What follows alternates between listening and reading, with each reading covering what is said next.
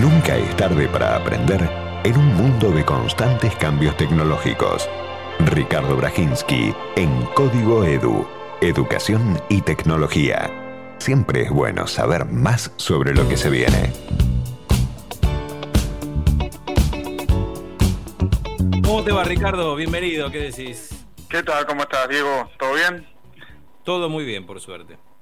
Mira, eh, el tema es que, bueno, la larga cuarentena, eh, los largos meses, ¿no? Que, que, ya llevamos, eh, no solo encerrados, ¿no? Sino muchos de los chicos también sin las clases. Y todo esto va generando una preocupación adicional que tiene que ver con, con la desconexión que, que, están teniendo muchos, muchos, muchos de los chicos que se, está viendo eh, con respecto a eh, los aprendizajes en general, ¿no? Y la desconexión te lo digo entre comillas, porque va más allá de si tienen o, no dispositivos electrónicos, internet, banda de ancha y todo eso, lo que están empezando a ver los especialistas es eh, algún tipo de, de corte o, de dificultades en mantener el vínculo de, con esto de la educación a distancia y sobre todo con la situación de estar encerrados en su casa, ¿no? O sea, esta, esta, esta doble eh, imposición, por una parte de la educación a distancia y por otra parte de no poder ver eh, a sus amigos, eh, a sus compañeros, ¿no? todo lo que tiene que ver con los vínculos, ¿no? Con, con todo este, este tema emocional. Eh, y bueno, un nuevo estudio que hizo el Observatorio Argentino de la Educación eh, se centró especialmente en qué es lo que está pasando con este tema de los vínculos, ¿no? Y surgieron distintos, eh, distintos datos, ¿no? Pero uno que quizás es interesante es que el, el 40% de, de los chicos o sí, de los alumnos, de los estudiantes, esto sobre todo en, en, lo más chico, ¿no? Esto repercute, ¿no? Lo de la primaria, eh, dicen que no tuvieron, eh, que no que, no tienen eh, ningún tipo de, retroalimentación o de, devolución por parte de las escuelas o, de, los, de los docentes, que no le, no le preguntan acerca de cómo están, cómo está su situación familiar, que la mayoría, eh, acá se dice que cerca del 80% de los, de los docentes de las, las escuelas, se conectan principalmente para mandar, eh, para enviar eh, actividades educativas eh, tradicionales, ¿no? Las clases, las tareas, todo esto tradicional, pero que no son tantos, apenas 4 de cada 10, el 40%, los que se interesan un poquito más acerca de qué es lo que está pasando con estos chicos. Está claro que, a ver, que la función principal de la escuela es la educación, no, no son psicólogos los docentes, y estamos diciendo eso, pero lo que están eh, dicen muchos eh, muchos especialistas en que quizás ahora en este contexto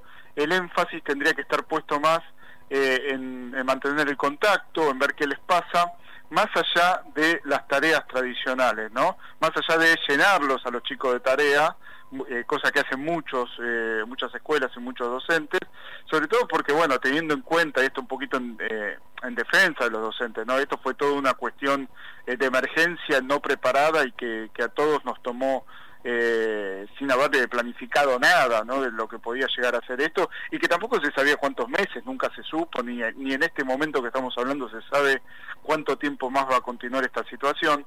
Entonces, pero bueno, ante el, momento actual, tratar eh, de, tratar de que haya más tareas, dicen los especialistas, que tengan que ver con mantener los, los vínculos. Por ejemplo, no tanto eh, la clase tradicional, la, que el, docente le da a todos y después la tarea eh, tradicional que hace cada uno, sino tratar de que haya actividades, actividades en las cuales los chicos se pongan en contacto entre ellos, ¿no? que los obliguen eh, bueno, armar grupos, a tratar de que haya un WhatsApp o algún tipo de, mensajería que, los vincule a, ellos, ¿no? Más de la tarea en la que eh, lo hace el chico solo eh, y se produce un vínculo unidireccional entre el docente y cada uno de los chicos. Tratar de abrir un poquito más el juego y de que haya una circulación de la comunicación y de las actividades un poquito más horizontales de modo de que, bueno, se arme algún vínculo que de algún modo acerque a lo que es eh, el vínculo que habitualmente se armaban en las clases tradicionales, ¿no? Después, bueno, otros, eh, eh, esto también se junta o se va en línea con una investigación que había hecho UNICEF hace un mes y pico, esto era en escuelas secundarias, y que marcaba que tres de cada diez alumnos no había recibido correcciones de las tareas que habían hecho, ¿no? Un poquito en línea con esto que está pasando y que tiene que ver con tratar de reforzar, de reforzar los vínculos. Eh, después, bueno, de la misma eh, investigación surgió eh, que tres de cada cuatro escuelas, en tres de cada cuatro escuelas no hay clases en vivo por videoconferencia. Esto, bueno, ya sabemos por las dificultades que hay de la conectividad, pero bueno, en la Argentina la mayoría, la, inmensa mayoría de las clases a distancia se hacen en forma asincrónica, digamos, no sincrónica, digamos, que es un poquito lo que da más eh, eh, un poquito acerca más a lo que tiene que ver con las emociones quizás, ¿no? Porque tenés el contacto, eh, un Zoom, ¿no? Lo que nosotros hoy ya conocemos como Zoom, o cualquier otro o cualquier otra plataforma de videoconferencia, son eh, pocos los chicos de, la, de la Argentina que participa de este tipo de actividades. O sea, todo lo demás es a través de plataformas o a través de email, en el mejor de los casos, ¿no? Cuando hay conectividad, pero no en forma sincrónica. Esto es el docente dando clases en el momento y los demás recibiéndolo en el momento y pudiendo hacer algún tipo de interacción entre los chicos, eh, como si fuera una clase presencial, pero en forma virtual, eh, a través de cualquier plataforma del tipo Zoom. No, esto es un poquito eh, los problemas que están surgiendo a partir de esta larguísima, larguísima eh, cuarentena y distanciamiento, ya no distanciamiento social, no distanciamiento físico, eh, esta posibilidad de que no haya posibilidad de contacto y de, presencialidad eh, que pasa en la educación. Y esto era en la primaria, y después por el lado de la educación superior, yo te había pasado ahí en el panoramita que, te pasé, que te anticipé, eh, también hay, hay problemas con la otra punta, con, con muchos profesionales de la salud que se están recibiendo, ¿no? Esto es medio paradójico, porque en este momento de pandemia que más necesitamos de trabajadores de, la salud, por la misma dificultad de la virtualidad, hay muchos estudiantes de medicina, algunos de psicología, de otras ramas también de las ciencias médicas, que están teniendo problemas para recibirse porque algunas materias, por ejemplo en la UBA, eh, no, eh, no les toman exámenes en forma virtual o no continúan con las prácticas eh, que se necesitan para aprobar porque los protocolos no lo permiten, entonces no pueden terminar de, de cursar las últimas materias, no pueden terminar de recibirse, no tienen el título y no pueden empezar a ejercer, ¿no? Eh, esto está pasando, por ejemplo, en, la UBA, que están, hay todo un debate acerca de cómo destrabar esta situación eh, y también con todo lo que tiene que ver em, con eh, el típico examen de residencia. Vos sabés que los estudiantes cuando terminan, ah, en muchos casos hacen un examen de residencia. ¿Me seguís, no, Diego? Sí, sí, sí. Para... Mm, eh, para poder entrar al, a distintos hospitales, ¿no? Esto esto lo hace el mismo, lo organiza generalmente, lo, organiza el mismo Ministerio de, Salud. Eh, bueno, y este examen de residencia tenía que haber sido tomado, es un examen masivo, ¿no? Imagínate, eh, tenía que haber sido tomado en abril, ¿no? Por obvias razones fue suspendido y ahora se va a terminar de tomar después de varias idas y venidas el 2 de septiembre en forma virtual, ¿no? Eh, es todo un tema porque, bueno, hay mucho, mucho eh, revuelo dentro de, los mismos profesionales, estudiantes, ¿no? que están terminando y, en este caso ya terminaron de estudiar eh, medicina por este tipo de examen, porque bueno, es un examen muy importante para ellos, muy definitorio, porque de acuerdo a lo que sacan pueden aspirar a, un, a, una carrera, a un hospital mejor posicionado, que le da una, un, mayor, eh, una, mayor perspectiva de futuro en cuanto a su carrera profesional. Y bueno, muchos tienen miedo de, de, golpe que se le corte internet en ese momento, ¿viste? Estas cosas que pasan, ¿no? Eh, una, una, una instancia tan definitiva que, ellos la consideran para su vida, eh, tomada de esta manera, en forma online, van a ser 8.000 aspirantes eh, a, 8.000 médicos, ya recién recibidos médicos, que van a estar en el mismo momento conectados a una plataforma eh, para hacer este examen que va a ser un multiple choice, que lo que va a hacer es eh, dárselo en forma aleatoria, cosas que no puedan entre ellos eh, por WhatsApp o como sea ir ir ayudándose, ¿no? tiene sistemas anticopia, podría decir, o antifraude en realidad. pero bueno, es un sistema antifraude que muchos también dicen que se mete mucho en la privacidad y todo un debate, porque, bueno, se mete, el, que hace el examen, el médico, está obligado a dar la autorización a meterse dentro de su sistema porque eh, quienes toman eh, el examen tiene que ver todo lo que hace el, eh, el, examinado en el momento que está haciendo el examen, ¿no? Se mete en la cámara, se mete en el perfil, puede saber que, o sea, puede saber si está consultando otro, otra bibliografía que no está permitido, o sea, puede saber si, por ejemplo, vos tenés, tenés el navegador que estás dando el examen, si cerraste el navegador o fuiste o lo pusiste en segundo plano y fuiste a otro a otra aplicación o a, un Word o lo que sea, eso lo detecta y salta la alarma, vos tenés que estar siempre sobre la página del examen y no podés salir ni siquiera a otra pestaña del navegador. Eh, eh, y por otra parte, bueno, toma eh, control de tu cámara para ver si estás viendo otra cosa, ¿no? Si estás mirando hacia otro lado. Todo esto es un tema que genera un debate, ¿no? Sobre este, este tipo de sistemas antifraude, pero bueno, es un debate, digamos, ¿no? Yo no digo que esté, que esté mal o que esté bien. muchas universidades que están, que son ya universidades a distancia, sobre todo en Europa, ya lo usan. Eh, lo que pasa es que la persona que, que empieza a hacer cursos a distancia eh, ya empieza sabiendo que los exámenes son, de esta manera y que, que, todo se hace así, ¿no? Esto es distinto porque, bueno, son eh, médicos que se recibieron en forma presencial y ahora de golpe el examen de residencia tan importante para ellos lo tienen que dar de esta manera y con estos software que consideran muchos de ellos, otros no, eh, muchos consideran como muy invasivo y sobre todo de la privacidad. Algunos tienen miedo porque dicen, bueno, y después queda el software, si me pueden seguir mirando, bueno, hay de todo, ¿no? Digamos, todo tipo de, de, situaciones que cada uno puede pensar lo que quiera. Es un poquito como el debate cuando surgió aquella aplicación Cuidar, ¿no?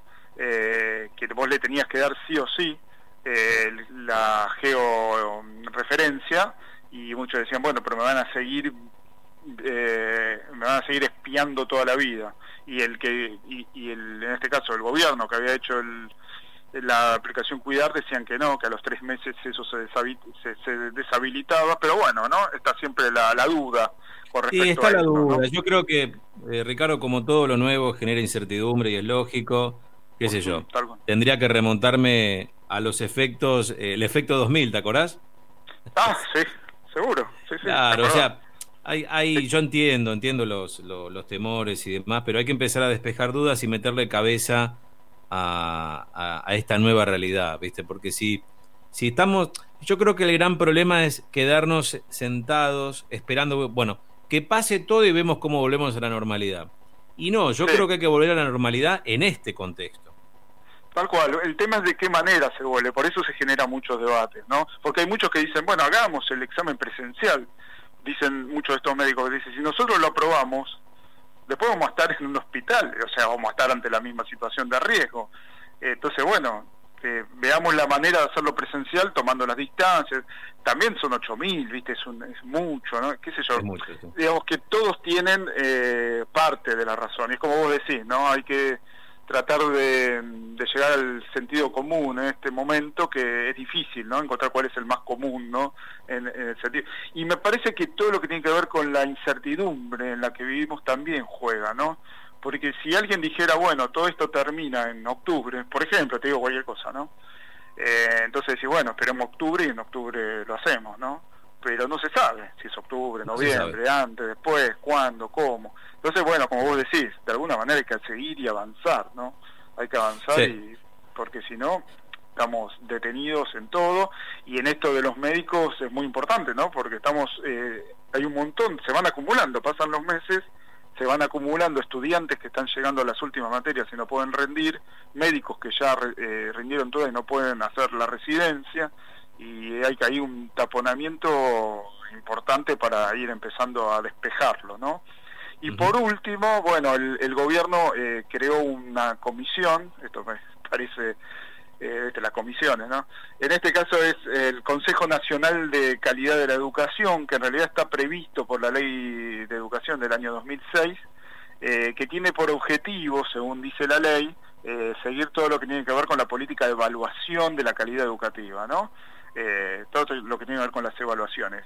Durante 14 años nunca eh, se formalizó, nunca se implementó este consejo eh, y bueno, hubo políticas de evaluación educativa que implementaron cada uno de los gobiernos con, con más dedicación o menos dedicación, el gobierno del macrismo con mucho más énfasis eh, en aquellas evaluaciones aprender, el kirchnerismo anterior tratando de desactivarlas, de que no haya eh, evaluaciones, eh, pero bueno, ahora finalmente fue creado por el Gobierno Nacional, por el Ministerio de Educación, este Consejo Nacional, que va a ser liderado, o que está siendo liderado ya, por Axel Rivas, que es un reconocido especialista, reconocido por, desde distintas vertientes, tratando de que tenga pluralidad, va a tener 35 miembros, tratando de abarcar el federalismo, las distintas, eh, los distintos posicionamientos ideológicos. Em, eh, y bueno, pero eh, en, en, lugar de la em, enfocarse en lo que tenga que ver con las evaluaciones, eh, según dijo Axel Rivas, se van a enfocar en este momento en todo lo que tiene que ver con eh, la, la, pandemia, ¿no? Y con la emergencia educativa en la que viven, en la que está inmerso el, eh, la educación, el sistema educativo, y le van a poner mucha énfasis a ver qué políticas se están haciendo ahora. analizar estas políticas para la vuelta a clase, para todo lo que tiene que ver con lo curricular, con cómo eh, cómo se articulan sobre todo el ciclo lectivo del 2020 y el 2021, eventualmente el 2022, para tratar de que eh, los chicos no pierdan aprendizaje o que se pierda lo menos posible y que las evaluaciones educativas finalmente van a quedar para más adelante cuando todo, eh, todo esto más o menos se, se, estabilice, ¿no? O sea, bueno, se creó este consejo eh, una especie de consejo de expertos, ¿no? Que, como, el de salud, pero en este caso para el tema de educación, y que la idea es seguir eh, eh, el pulso de, lo, de las políticas educativas, ¿no? De las decisiones políticas que se tomen a nivel nacional y en las distintas provincias. Bueno, Ricardo, gracias como siempre, ¿eh? panorama completísimo. Completito. Bueno, un abrazo para todos. Y la seguimos. Gracias, ¿eh? Un fuerte abrazo.